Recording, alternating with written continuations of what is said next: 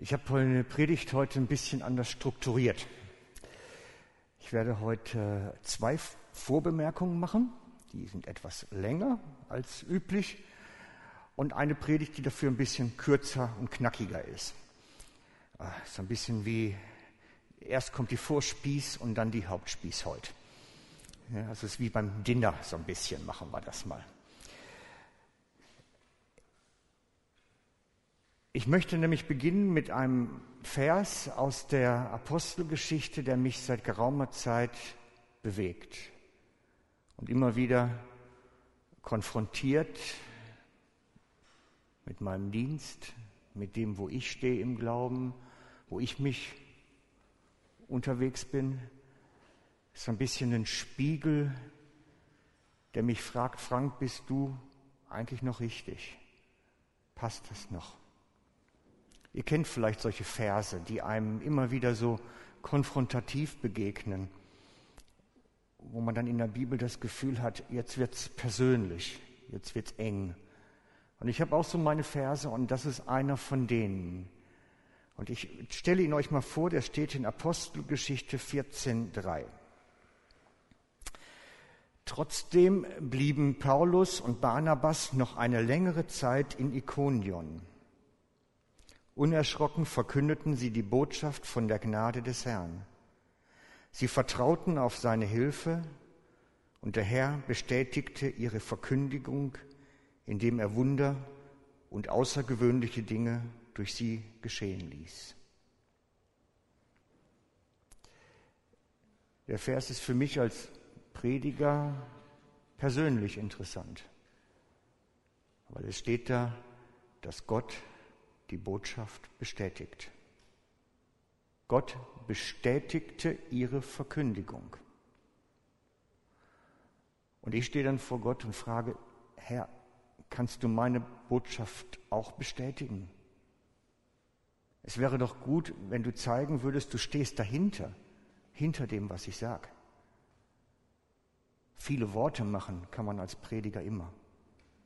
Eine Dreiviertelstunde Redezeit füllen, kein Problem. Aber so reden, dass Gott sagt, da sage ich Ja und Amen zu. Das ist was Besonderes. Und es ist mein Wunsch, dass Gott meine Botschaft bestätigen kann. Darum ist es mir so wichtig, dass wir hier Ministriedienst haben im Gottesdienst.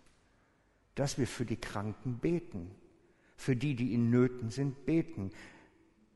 Weil ich möchte, dass Gott die Botschaft bestätigt und dadurch in dem Leben des Kranken, des Betroffenen etwas tut.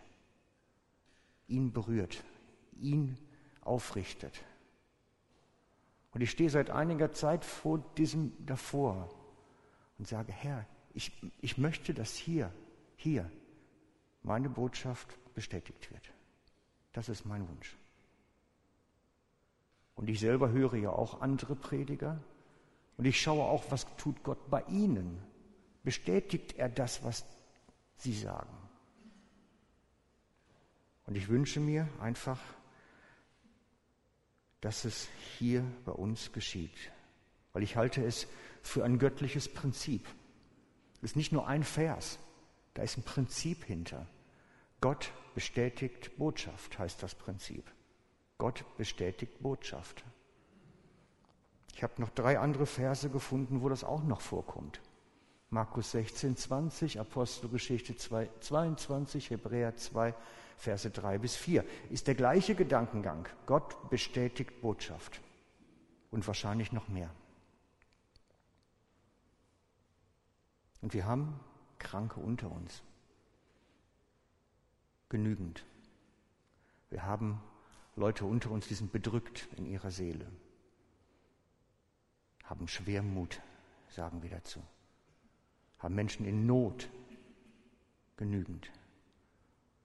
Und mein Wunsch ist, eine Botschaft euch zu bringen, wo Gott beginnt zu wirken, wo wir spüren, da ist Kraft, da ist Lebensveränderung, da ist etwas drin, das berührt Menschen so sehr, dass sie wiederhergestellt werden.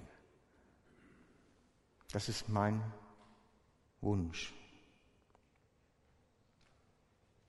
vor meiner Zeit hier bei euch habe ich das schon erlebt. Es ist nicht so, dass ich nicht weiß, wie sich das anfühlt. Ich habe schon Zeiten hinter mir, wo das ganz dicht war und viel passiert ist. Ich habe schon erlebt, wie es ist, für jemanden zu beten und der hat keinen Hirntumor mehr oder keinen Krebs, eine Frau. Ich habe schon im OP gestanden und habe für jemanden gebetet, wo die Ärzte sagten, der überlebt die Nacht nicht. Und am nächsten Tag war er dann wieder da, zurück. Also ich kenne es. Und in jedem der Fälle habe ich genau das getan, was eben stand. Er bestätigt die Botschaft der Gnade. Da ist der Zusammenhang. Er bestätigt nicht irgendeine Botschaft, er bestätigt die Botschaft der Gnade des Herrn. Und darum reite ich so auf diesem Thema rum. Fast jede Predigt kommt irgendwas wieder. Und manchmal nervt es euch vielleicht schon. Kann der nicht mal was anderes sagen? Nee, kann ich nicht. Weil wir brauchen Zeichen und Wunder. Darum bleibe ich dabei. Deswegen mache ich das. Weil ich möchte, dass Gottes Wirken unter uns sichtbar wird. Ich wünsche es mir. Ich wünsche mir, dass die, die wirklich geschlagen sind, heil werden. Durch Gottes Kraft. Nicht, weil sie einen schlauen Arzt gefunden haben, sondern weil er eingreift in ihrem Leben. Das wünsche ich mir. Am liebsten wäre es mir, wir hätten nachher so eine Trophäensammlung, so mit Krücken und Rollstühlen und was weiß ich nicht alles. Trophäensammlung vom Wirken Gottes, seine Sichtbarwerdung. Das wünschte ich mir. Und ich glaube, dass wir da dranbleiben müssen. Wir müssen dranbleiben. Weil ich weiß, es gibt den Zusammenhang und ich weiß, Gott möchte was tun. Es gibt den Zusammenhang. Zum Beispiel sagt Paulus zu Titus, also seinem Mitarbeiter Titus, auf diese Botschaft ist Verlass und ich möchte, dass du die Wahrheit dieser Aussagen mit allem Nachdruck bezeugst. Bei anderen steht mit allem Nachdruck predigst. Was soll ich euch erzählen? Ich kann alles Mögliche erzählen. Da steht, was wir mit Nachdruck predigen sollen. Seine Botschaft. Und es ist die Botschaft von der Gnade Gottes in Christus Jesus. Und da müssen wir dranbleiben. Und dann werden wir Großes erleben. Davon bin ich völlig überzeugt. Und wir haben letzte Woche als leitende Älteste der Gemeinde uns getroffen, zusammengesetzt und Austausch gehabt. Und wir haben entschieden, wir bleiben da dran. Wir wollen Gottes Gegenwart. Wir wollen mehr von seinem Kraft wirken. Wir wollen mehr von seinem Einfluss hier. Wir bleiben da dran. Wir bleiben dran. Und lassen nicht locker. Vorbemerkung 2. das, was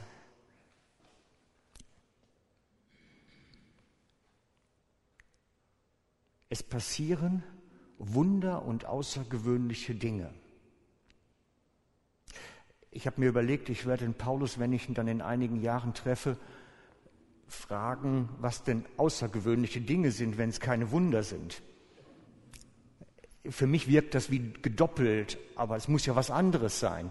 Also ich werde mal wissen wollen, was bei Paulus denn nachher außergewöhnliche Dinge sind. Aber das ist eine Randbemerkung. Gott möchte sichtbar werden, wirksam werden. Er möchte Leben berühren und Leben wiederherstellen. Das ist sein Ziel. Er möchte nicht, dass seine Kinder leidvoll in lauter Qualen durch ihr Leben gehen. Das ist nicht die Absicht. Die Absicht ist, dass er eigentlich mit ihnen einen guten Weg gehen möchte. Einen Weg, der funktioniert, wo Leben gelingt. Ich habe es vor einiger Zeit Heil und Heilung genannt. Also ganzheitliche Wiederherstellung von Leben. Das ist Gottes Absicht. Und in dem Sinne habe ich das Gefühl, wir sind als Gemeinde eher sowas. Ein OP-Tisch Gottes. Nur dass Gott dann der Operateur ist und wir liegen da drauf miteinander auf dem Tisch. Das ist eher das Bild. Gott möchte etwas tun, eingreifen, sichtbar werden. Und er hat dieses mehrfach prophetisch zu uns gesprochen in den letzten drei Jahren. Mehrfach sind klare Ansagen zu uns gekommen. Ich möchte, dass diese Gemeinde ein Ort der Wiederherstellung wird, ein Ort des Heilwerdens. Zwar nicht nur körperlich, sondern vor allen Dingen auch, wo Leben heil werden soll. Wo Leben, was nicht funktioniert, wieder heil wird. Wo Beziehungen wieder heil werden. Wo Menschen wieder miteinander unterwegs sind. Wo Menschen, die psychisch oder körperlich angeschlagen sind, gesund werden. Das ist Gottes Absicht. Er hat es angekündigt. Er möchte das. Und ich glaube, wir müssen da einfach auf der Spur bleiben, dranbleiben. Gott möchte wirken unter uns. Und wir versuchen alle Barrieren dafür auf die Seite zu stellen, damit es funktionieren kann. Ich glaube daran, dass wir ein Ort sind, in dem Leben wiederhergestellt wird. Ich glaube daran, dass Gottes Kraft so sichtbar wird, dass Leute, die suchtkrank sind, ihre Süchte aufgeben, dass Leute, die krank sind, durchaus auch wieder gesund werden können dass Menschen, die an ihrer Seele schwer tragen, wiederhergestellt werden. Ich glaube daran, dass Gott wirken möchte. Und das ist nicht einfach eine haltlose Hoffnung, sondern die ist begründet, weil es grundsätzlich in seinem Wort verankert ist und weil wir es prophetisch zugesprochen haben, bekommen haben. Darum weiß ich, wir sind auf dem Weg. Und zwar nicht in zehn Jahren, nicht irgendwann mal, sondern in absehbarer Zeit, in nächster Zeit. Es ist nah dran. Freunde, gebt nicht auf eure Hoffnung. Und ich weiß, Gott wird wirken, er wird es tun. Werd, wir werden es erleben, miteinander, alle miteinander. Wir sind uns nicht nur als Gemeindeleitung da einig, sondern ich denke, da gibt es einen größeren Kontext. Nicht irgendwann. Ich rechne damit. Ich stehe jeden Morgen auf und denke, mir geht's jetzt los ich, ich warte drauf. Das ist ungefähr so, als wenn man durchs Fenster sieht, es kommt, es kommt. Es kommt. Gott möchte hier bei uns etwas tun. Und deswegen bringe ich diese Botschaft der Gnade so nachhaltig, so immerwährend und immer wieder, weil ich weiß, das ist die Botschaft, die Gott bestätigen möchte. Das ist das, worauf er wirkt, was der Heilige Geist hören möchte, dass wir Jesus groß machen für das, was er getan hat, in der ganzen Größe und Dimension, die da eigentlich drin steckt. Das ist das, was der Heilige Geist hören möchte und wo er darauf wirkt. Und so kommen wir zur Predigt. Eine nächste Folge. Die Serie heißt Vorsicht Gift, das hatte ich vor zwei Wochen schon erklärt. Und heute geht es um die Heiligung, vergiftete oder giftige Heiligung. Und das ist natürlich ein schwieriger Begriff, der heute gar nicht mehr in Mode ist und wo viele gar nicht mehr wissen, was bedeutet das überhaupt? Heiligung. Ja. Wüsstest du das so auf Anhieb? Also mal rhetorisch jetzt. Und ich möchte es eigentlich mit euch erstmal anschauen, was Heiligung überhaupt ist, damit wir von dem gleichen reden auch. Denn Heiligung bedeutet im Wortsinne also vom Sinne, vom Wort her, ausgesondert sein. Ausgesondert sein.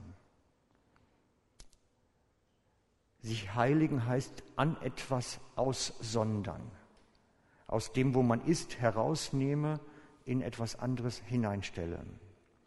Also ein rausnehmen für oder sich ausliefern an, könnte man es übersetzen.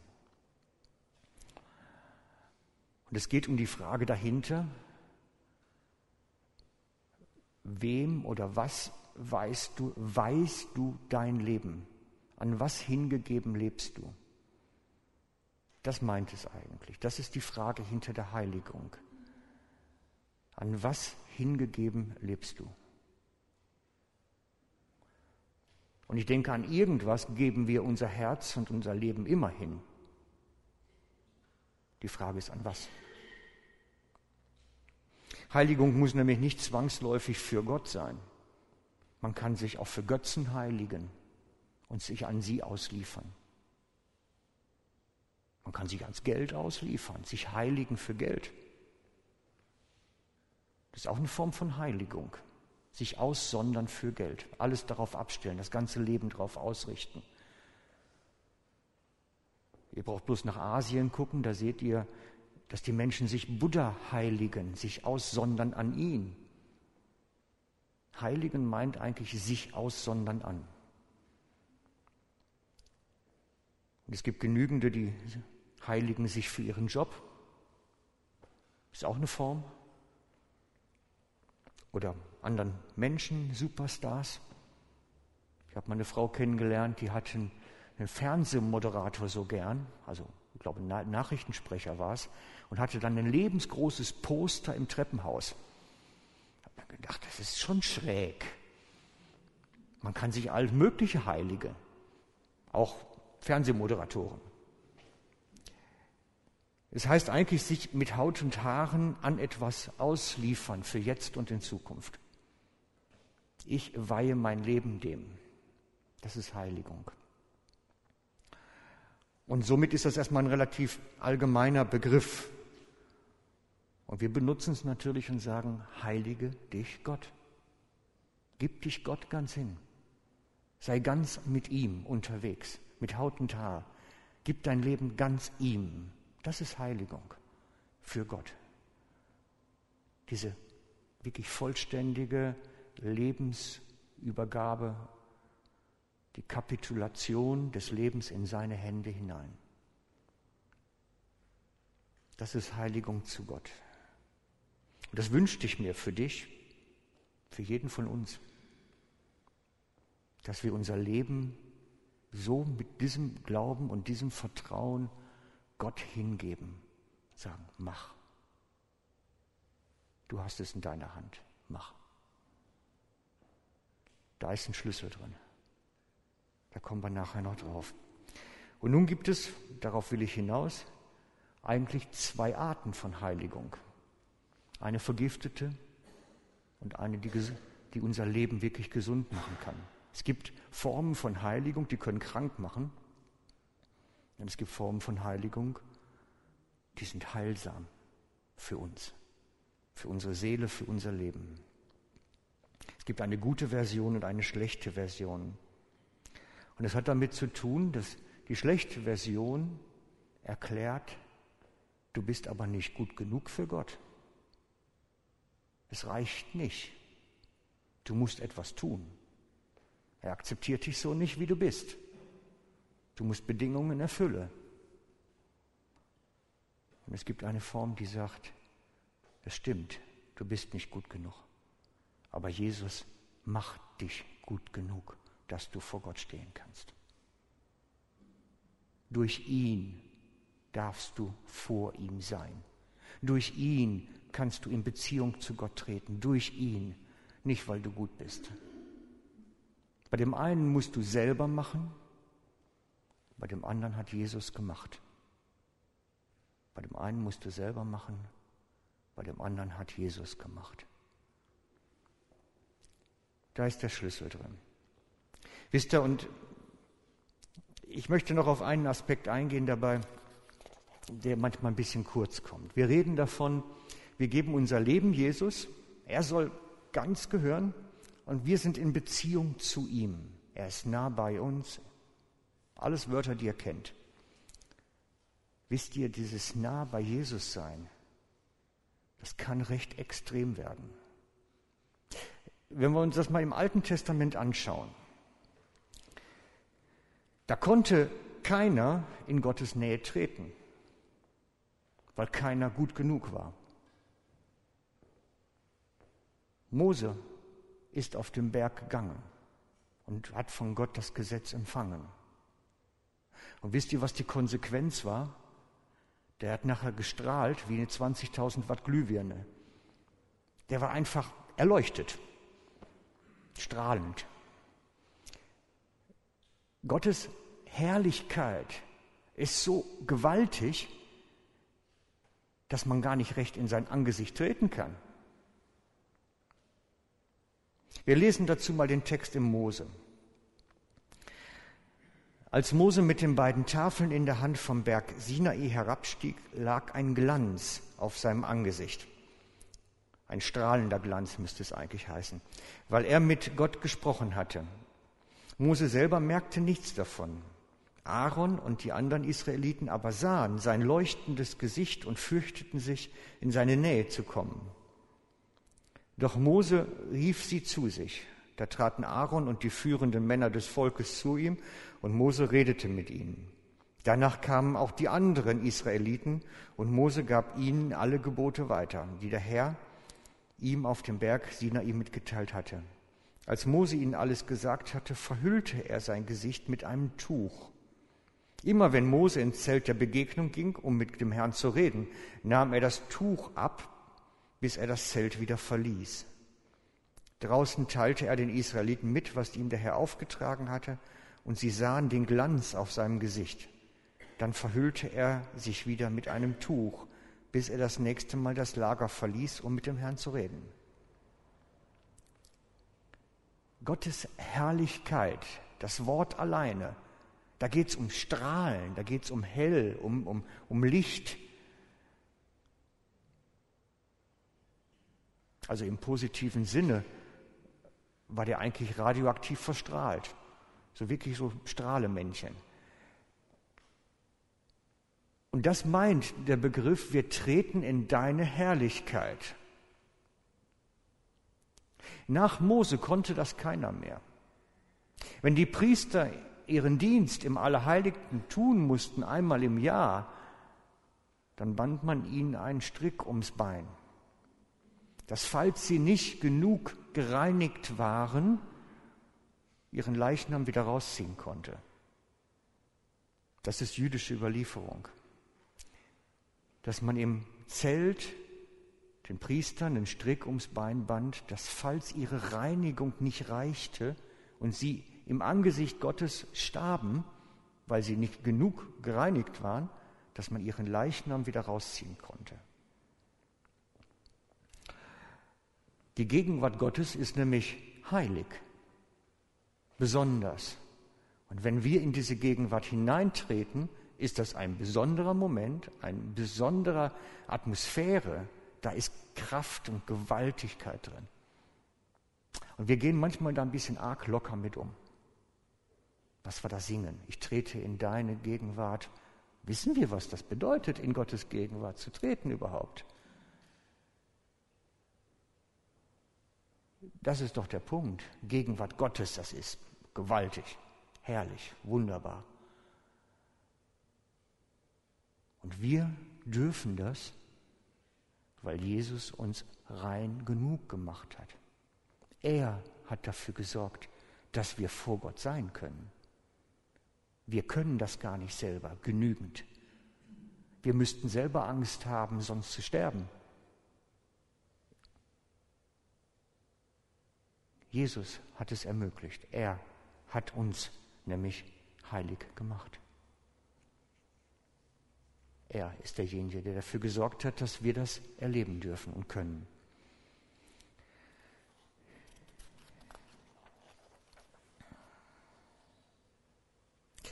Und es ist wahr, wir dürfen wirklich ganz eng mit Gott unterwegs sein. Er kommt uns so nah, dass er sogar in uns leben möchte. Diese Herrlichkeit in dir, Gott möchte in dir wirken, in dir etwas tun. Diese gewaltige Herrlichkeit, die kein Mensch fast ausgehalten hat, soll in dir leben. Darum redet die Bibel auch von den erleuchteten Augen. Vielen Christen kannst du es an den Augen ansehen, wo sie stehen. Ob sie erleuchtete Augen haben,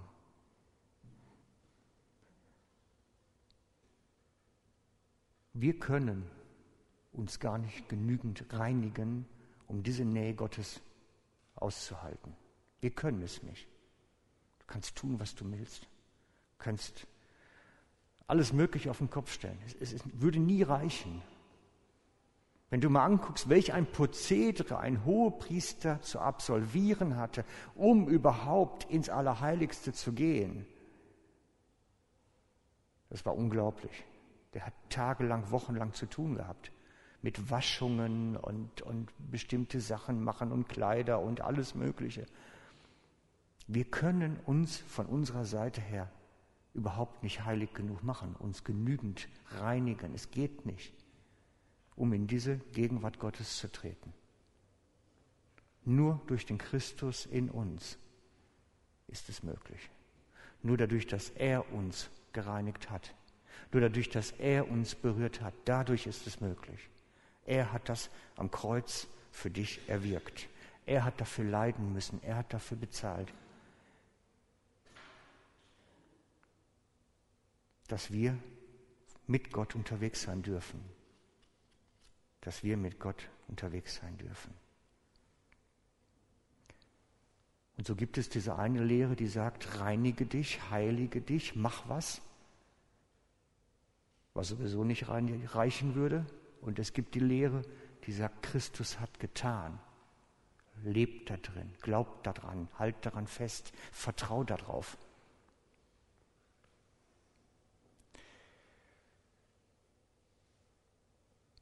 Schauen wir uns das mal an im Hebräer 10. Denn mit diesem einen Opfer, das ist Jesus am Kreuz, hat er alle, die sich von ihm heiligen lassen, völlig und für immer von ihrer Schuld befreit. Wir könnten sonst den Christus in uns gar nicht haben. Wir könnten keinen Heiligen Geist haben. Es würde nicht möglich sein. Er muss uns einmalig für immer herstellen. Sonst könnte der Heilige Geist nicht in uns wohnen. Es wäre nicht möglich. Wir müssen es zulassen. Wir müssen daran glauben, daran festhalten, es geschehen lassen. Das ist der Punkt. Vertraust du drauf? Dann empfange. Empfange.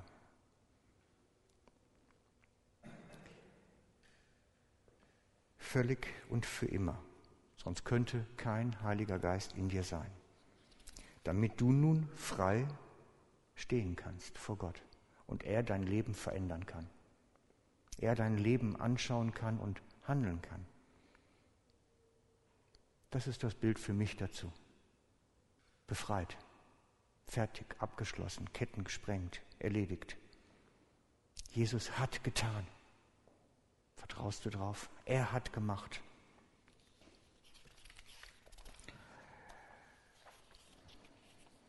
Und so lade ich dich heute ein, heilige dein Leben. Heilige es Gott, gib es ihm hin. Dass du nachher so da stehst. Heilige dein Leben im Sinne von liefer es Gott aus. Kapitulier dein Leben in Gottes Hände. Lass ihn machen. Vertrau darauf. Er macht. Wenn du sagst, mach, kommt er.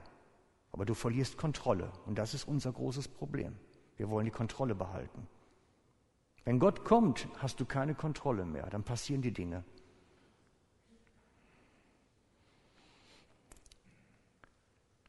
Gott möchte dein Leben ganz, nicht nur ein Stück. Und er möchte auch, dass du aus den Sachen rauskommst, wo du dein Leben anderen Götzen gegeben hast. Denn ich denke, wir haben immer noch Sachen an uns, wo wir an anderen Sachen hängen, wo wir unser Leben nämlich anderen Dingen geheiligt haben. Unserem Job, unserem Geld, unserer Ehe, unseren Kindern, keine Ahnung, unserer Religion. Gibt genug Sachen. Aber nicht Jesus selber, dem lebendigen Auferstandenen. Jesus lädt dich ein. Gib mir dein Leben. Jesus lädt dich ein, gib mir dein Leben, damit ich wirklich wirken kann und räumen diese ganzen Ecken aus, wo es irgendwo anderen Dingen gehört. Und ich lade dich ein, das praktisch zu machen. Möglichst praktisch. Wenn du das erleben möchtest, befreit werden, mach es praktisch. Mein Vorschlag ist, komm entweder jetzt gleich beim Lobpreis oder komm nachher beim Ministry komm und mach es fest. Hier ist mein Leben. Ich kapituliere es in deine Hände. Hier ist mein Leben. Mach du. Ich krieg's nicht hin. Ich verbox doch nur immer wieder. Hier ist mein Leben. Ich brauche dich, dass du machst. Solange wir rumwursteln, wird daraus nichts Gescheites mehr. Ich lade dich ein, komm nach vorne zum Ministry-Team oder zu mir oder zu Rudi und mach's fest. Mach's fest, wirklich ganz. Gott weiß viel besser, wie er deine Probleme löst als du. Viel besser. Wir müssen sie nur loslassen, ihm anvertrauen, Kontrolle verlieren. Solange wir meinen zu glauben, was Gott tun muss, vergiss es. Wenn ich manche Gebete höre, wie, wie Menschen dann Gott sagen, was er tun soll, dann sage ich immer, kennst du Gott überhaupt? Laden doch einfach ein zu machen. Laden doch einfach ein zu machen. Das, was er machen will, nicht was wir uns ausdenken. Wir haben manchmal so festgelegte Vorstellungen, was Gott tut. Ich lade dich ein. Gib Gott die Kontrolle und gib sie ab. Ganz konkret. Ich möchte mit uns beten. Jesus, und ich möchte dich bitten, dass du kommst jetzt durch deinen Geist. Du hast gesehen, was in uns bewegt. Du siehst in unsere Herzen hinein, in jede Falte. Und ich möchte dich bitten, komme du und rede da hinein. Du weißt genau, wo wir dran kleben und dran hängen. Du weißt ganz genau, wo unsere Leidenschaften verhängen. Bitte komme du und zeig uns und deck du auf, wo wir an falschen Stellen unser Leben hingegeben haben. Wo wir unser Leben an Dinge hingegeben haben oder Menschen oder an Sachen, die dich hindern, in unserem Leben zu wirken. Deck du auf und zeige uns, wo du mit uns unterwegs sein möchtest. Wirke du, Herr, durch die Kraft deines Geistes unter uns. Amen.